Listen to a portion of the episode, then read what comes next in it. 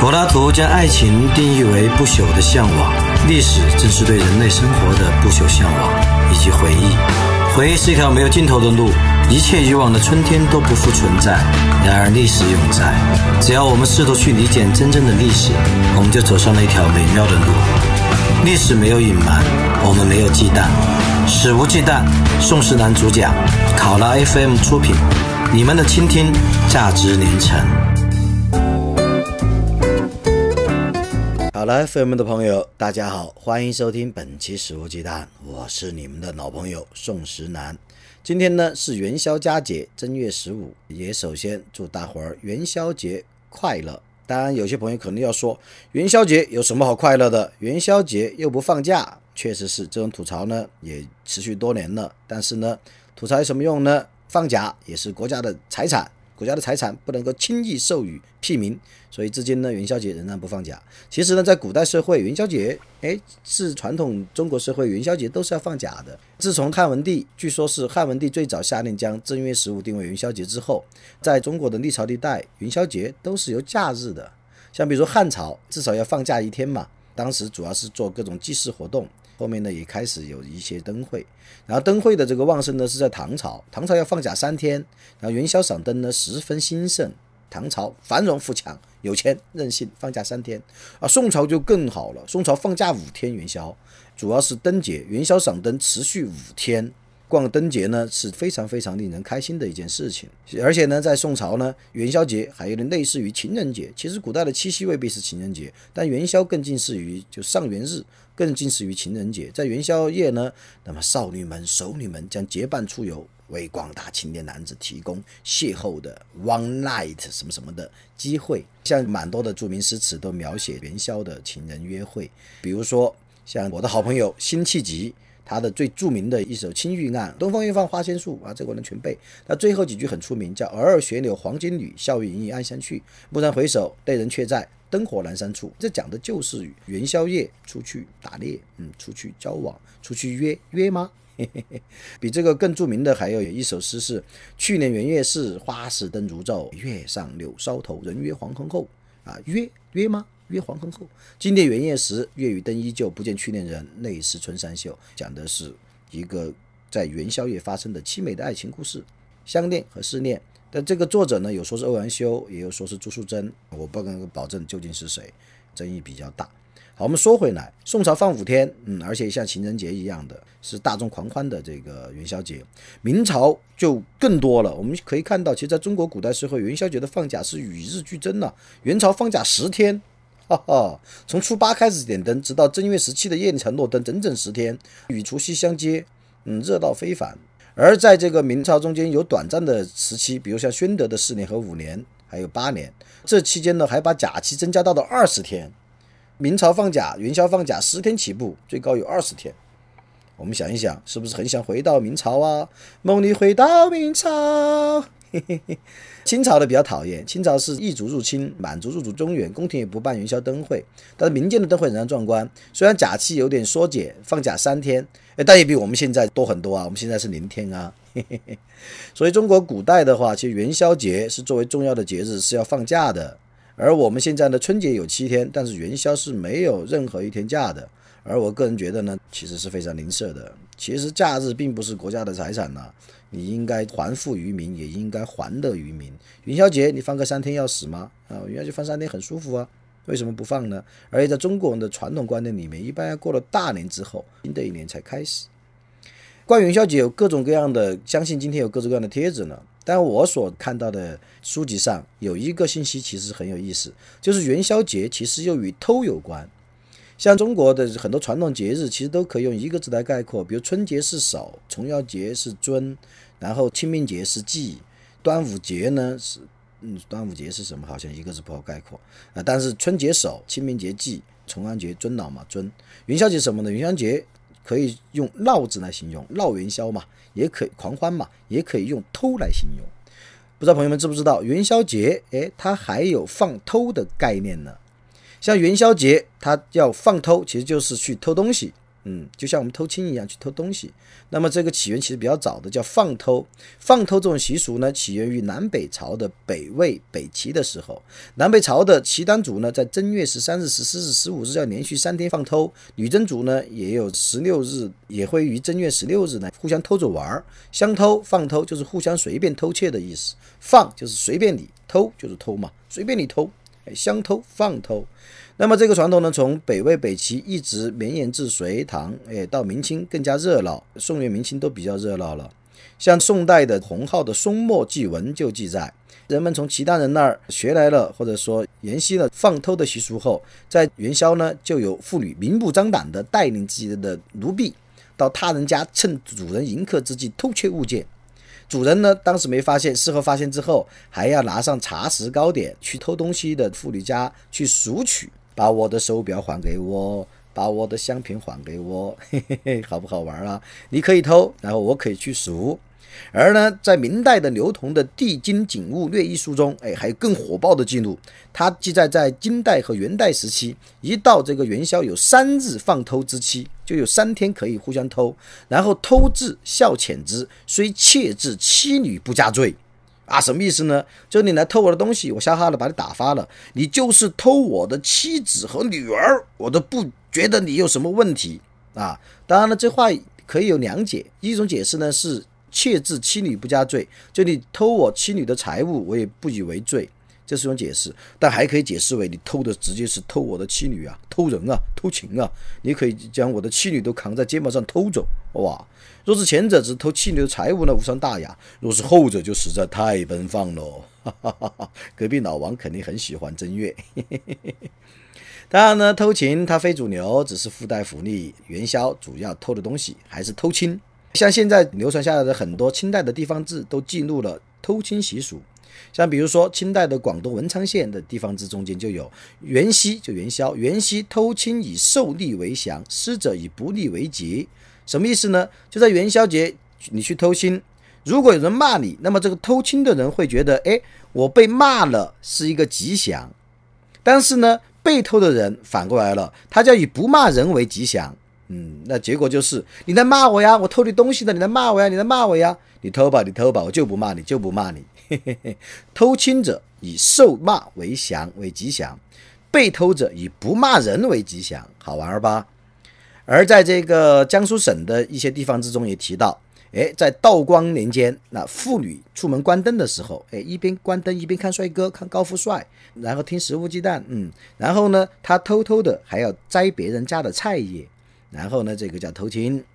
而有一些比较猛的偷亲啊，偷的很过分啊！我们想偷亲吗？就偷别人一把青菜啊，偷别人这个一两斤，最多几斤，上十斤都很过分了。但是呢，有些地方一到元宵佳节，就是男女老少啊，这个饭后即出，气势汹汹，形同掠夺。些园主就是菜园的园主，稍微疏防，稍微有疏失防范，被一扫而空，把别人的菜园偷空。哇，这是不是很厉害呀？其实偷亲这个习俗在当代中国有些地方还保持了，只是越来越式微了。我们小时候也去偷过亲，很好玩的。但现在我至少有十几二十年没偷亲了。而在城市里面居住的人呢，也几乎没有偷亲的机会。你总不能去超市偷亲嘛？超市偷亲肯定还是把你给一把摁住，交给幺幺零，对吧？他才不管你风俗呢。超市好像不会支持，而农城市里面一般很少寻找菜地。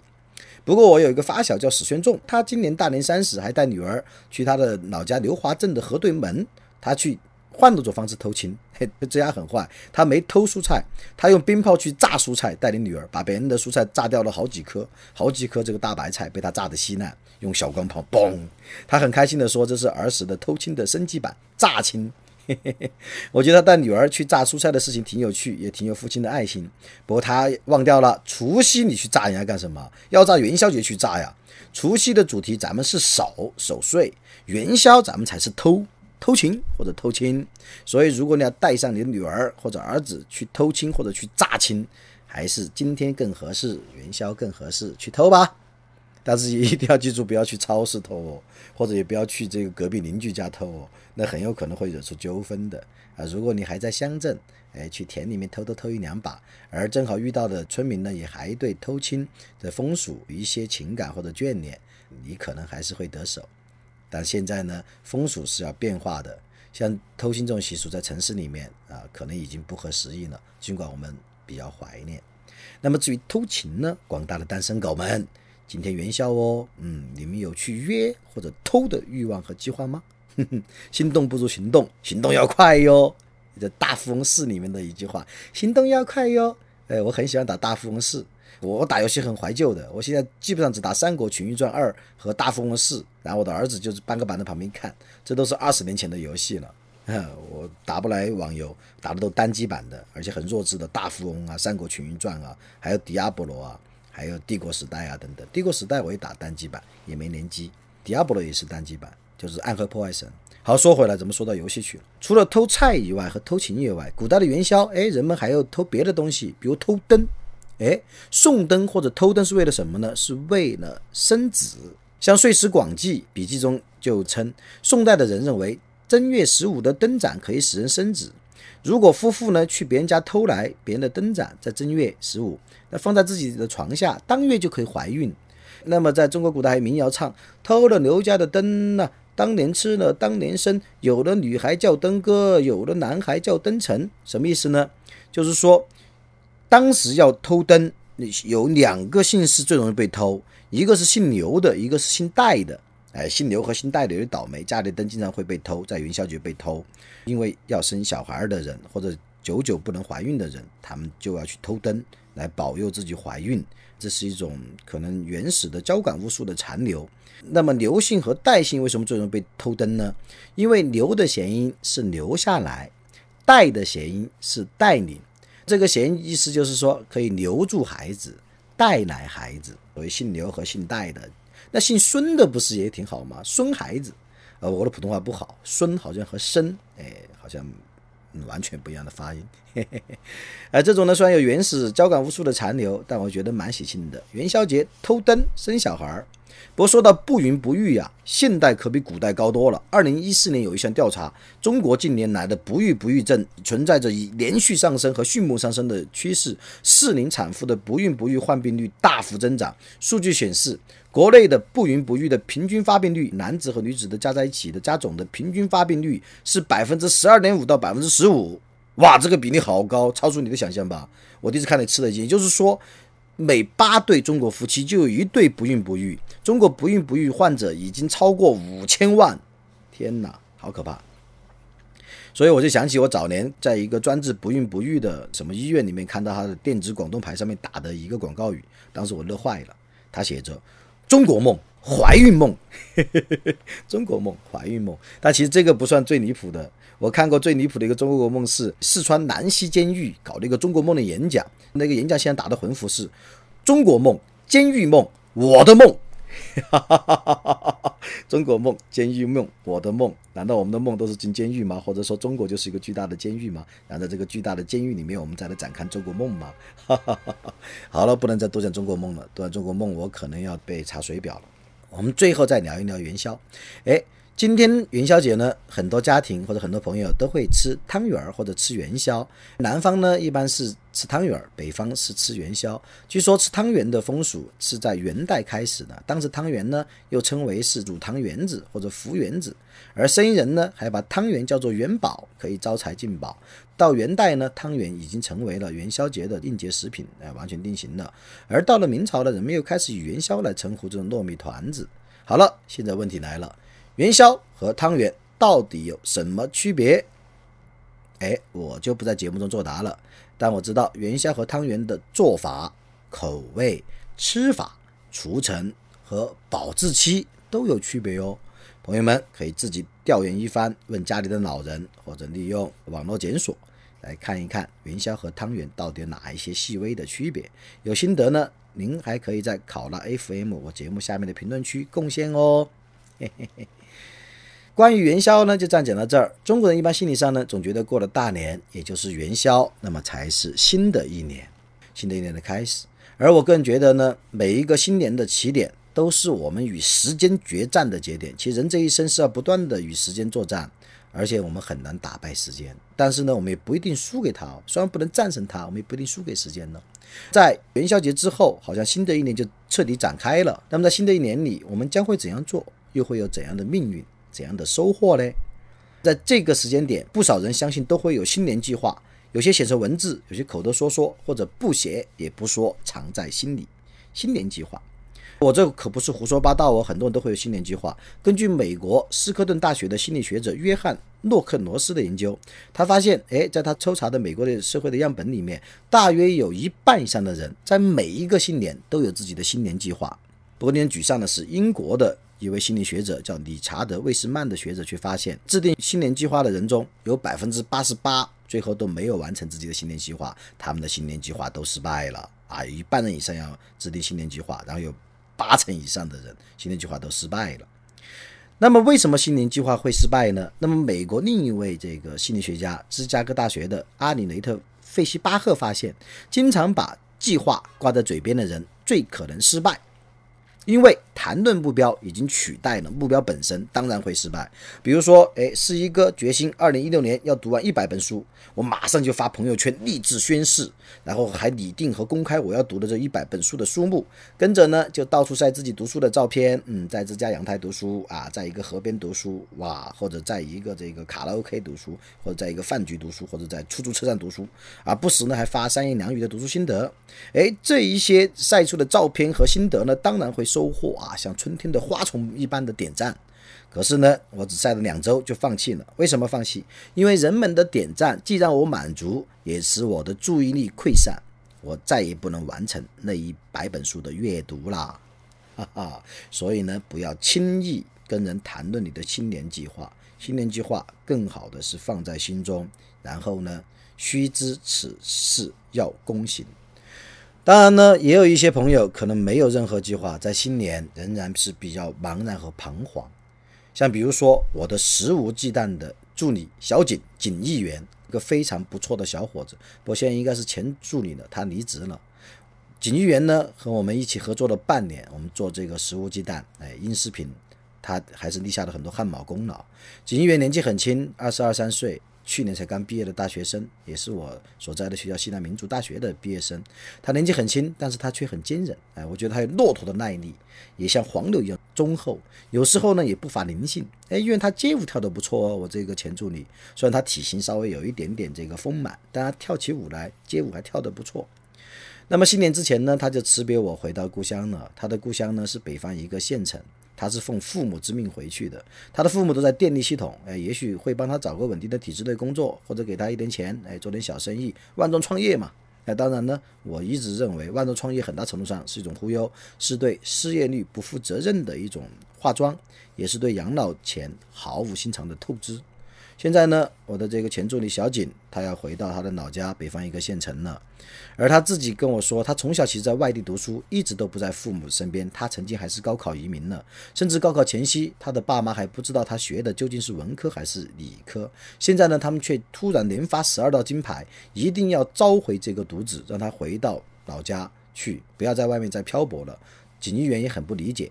为什么自己是孩子的时候，哎，老爸老妈不怎么管他，现在长大成人了，哎，却要管他的，而且把他捆回身边，嗯，然后离别的时候呢，我就问议员回去准备做什么啊？他说还不知道呢。他说他的新年没有计划，他很茫然，想要做些什么，却不知道该做什么，又怎样去做。我在想，小景的这种心态，可能跟很多像年轻人刚毕业。不久或者即将毕业的这个年轻人的心态是差不多的，想做点什么又不知道该怎么做，哎，或者怎样去，不知道该做什么，或者说怎样去做做到。然后我就跟小金说：“说你回故乡也可以做事，只要你还有能力，每天都看一看自己的心，看一看自己的灵魂啊，看自己是什么样的人，你想做什么又能做什么？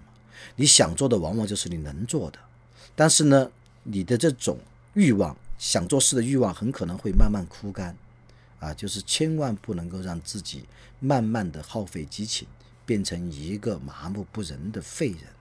青春的激情是最难得也最易碎的东西。其实当我年轻的时候，我也曾经被激情灼烧，又为之痛苦。那时候呢，我也恨不得把激情都埋到坟里，挖个坑埋了。